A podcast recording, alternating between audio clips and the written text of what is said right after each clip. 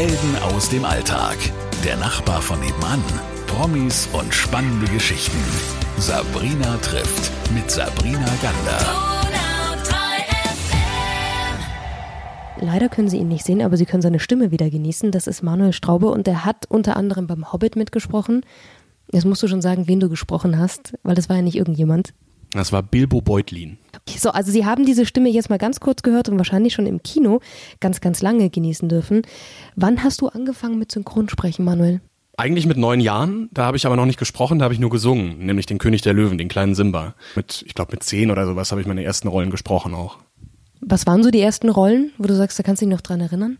Boah, schwierig, das weiß ich gar nicht mehr. Es gab, es gab einen Film, der hieß ähm, Entfesselte Helden mit Andy McDowell und John Turturro. Ähm, war ein sehr schönes Drama, aber ja, ich habe viel gemacht als Kind. Wenn man, wenn man einigermaßen talentiert ist, dann macht man sehr viel.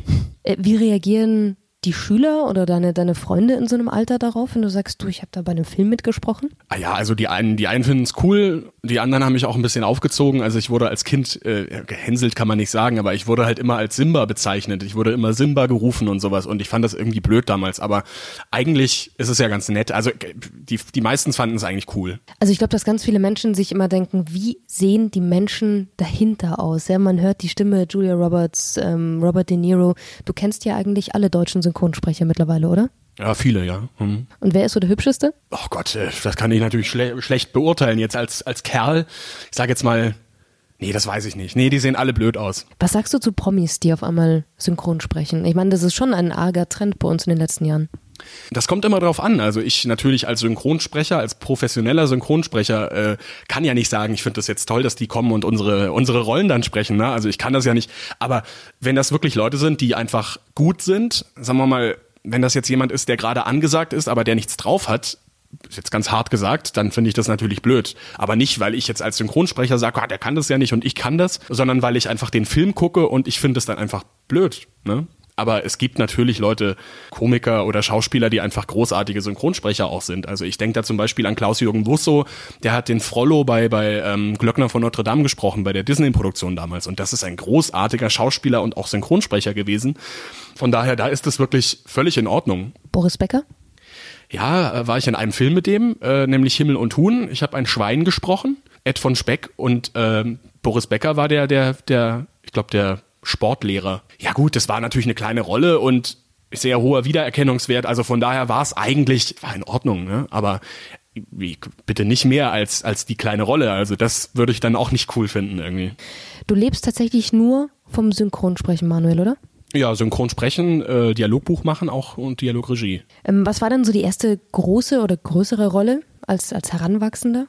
Hm. Also ich habe sehr viel für Disney gemacht auch. Das war für mich schon immer äh, in so Disney-Filmen irgendwie was, was zu sprechen. Das war für mich immer was Besonderes eigentlich. Also ich meine, da war ich zwar schon 20, aber das war so eine, eine der großen Rollen irgendwie, als ich jünger war noch. Ähm, das war bei den Unglaublichen, habe ich den Bösewicht gesprochen, diesen Syndrome. Und äh, auch davor äh, immer mal wieder irgendwie bei Tarzan mitgemacht und so. Also das waren, das waren so die Highlights für mich damals irgendwie. Das hat mir sehr viel bedeutet. Wie wird man denn die Stimme von einem großen Star? Wie kommt denn das eigentlich? Durch Zufall eigentlich immer. Also du bist, äh, du, du sprichst irgendwas und wenn du Glück hast, ist es halt ein großer Titel.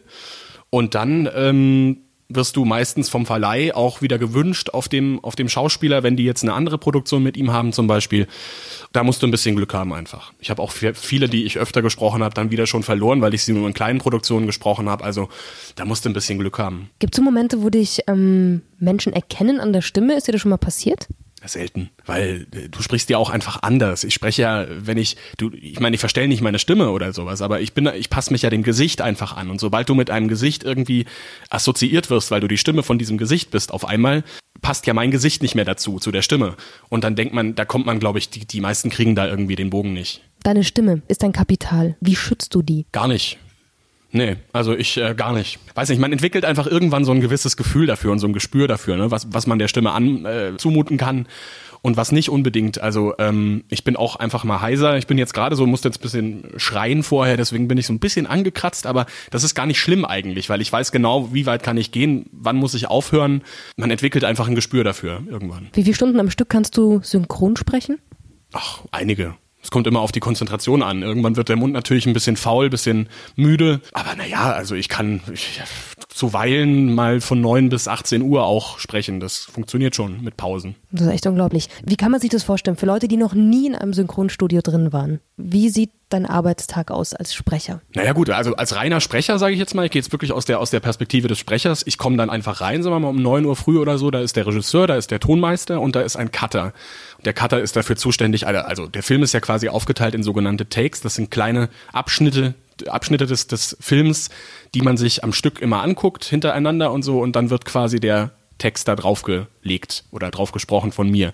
Und der Cutter sagt mir dann, pass auf, du musst es breiter sprechen, also quasi langsamer sein, du musst äh, bis zu der Pause vielleicht ein bisschen schneller und hinten dafür ein bisschen, ein bisschen ziehen und keine Ahnung. Und ja, und dann sagt mir der Tonmeister, ich muss lauter, ich muss leiser, ich war unsauber, ich habe geploppt oder was weiß ich. Und der, äh, der Regisseur sagt mir, wie ich es spielerisch anders machen muss, wenn das der Fall ist. Jetzt gehen wir nochmal zurück auf Bilbo Beutlin. Wir haben gesagt, es gibt eine kleine Sprachprobe von dir. Hast du noch irgendeinen Satz im Kopf, den du kannst oder in der Art und Weise? Ja, ja genau, den, den genauen Text habe ich natürlich jetzt nicht im Kopf, aber aus dem ersten Teil sowas wie, äh, ich, ich kann nicht so einfach ins Blaue in ein Abenteuer marschieren. Nein, danke, dafür haben wir keinen Platz hier, nicht, nicht im Auenland, nein, äh, da bin ich raus. So, also das ist so der Duktus ungefähr. Den Text weiß ich nicht mehr genau. Das war jetzt auch ziemlicher, ziemlicher Käse eigentlich, ne? Aber es ist lustig, dein Gesicht dabei zu sehen. Also man muss mitmachen, oder? Die Augen aufreißen, der ganze Körper bewegt sich. Kann man sich gar nicht vorstellen, wenn man dich nicht sieht. Ja, das ist aber wichtig. Also für mich persönlich ist es wichtig, weil ich lebe das mit und äh, wenn man das, wenn ich das nicht mache, dann kann ich auch die, kriege ich die Spannung gar nicht hin. Dann kriege ich dieses, ja, dieses, dieses Spiel gar nicht hin, wenn ich das nicht äh, mitspiele. Du bist auch bei Family Guy mit dabei. Wer bist du da? Stewie, das Baby. Also Stewie ist auf jeden Fall ein wenig äh, feiner angelegt. Ich würde sagen, so in diese Richtung. Manchmal ist er natürlich auch ein bisschen kindisch und dann spricht er so und, äh, und Rupert und so ist er sein Teddybär.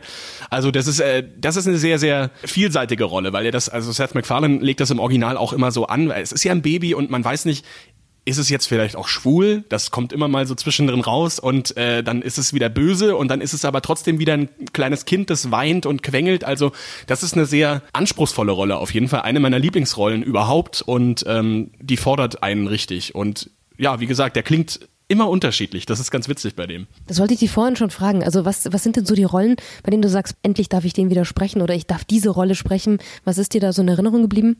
Ja, Family Guy definitiv. Ich meine, das machen wir jetzt, glaube ich, seit 15 Jahren oder sowas. Also ich habe angefangen mit 16 oder, oder mit 15 und damals war das noch ganz anders. Ich habe den auch damals noch gar nicht so, also für meinen Geschmack einfach nicht so bedienen können, weil ich da einfach gerade in dieser Pubertät war und das noch nicht so gesehen habe, wie ich das heute sehe. Also von daher, das ist auf jeden Fall was, was ich immer gerne mache und ich freue mich, dass es weitergeht immer. Aber auch der Martin Freeman, äh, Bilbo aus, aus dem Hobbit, das ist, das sind so die Rollen, die ich am liebsten mag, weil die geben am meisten her. Das ist zwar schwer, aber das ist so genau das, was ich gerne mag, dieses websige und dann auch mit ein bisschen so äh, stottern und äh, und so. Das finde ich irgendwie total cool. Also sowas mache ich immer gern. Wie komisch ist diese Welt dazwischen, weil ähm, die Menschen, die diese Rollen ja spielen, die sieht man, die kennt man.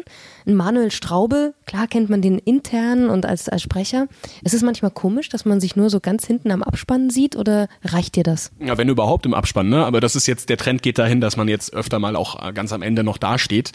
Sagen wir mal, Anerkennung dafür, man kriegt ja auch sehr viel Kritik, also ins Gesicht. Anerkennung weniger eigentlich. Es gibt eine Handvoll Leute, die das irgendwie auch bewusst gucken und, und bewusst das mögen, auch dass tolle Synchronsprecher sind. Aber viel, na klar, kriegt man nicht mit davon. Das ist aber nicht schlimm. Also ich meine, ich habe mich dann damit abgefunden ähm, und muss nicht, muss nicht auf der Straße erkannt werden oder irgendwo vorgestellt als Synchronsprecher. Ich mache meinen Job gerne und äh, will, dass es ein gutes Produkt wird, dass es cool synchronisiert wird und das, das ist mir eigentlich Belohnung genug hinterher. Also ist das auch, wo du sagst, das kann ich bis zum Lebensende machen?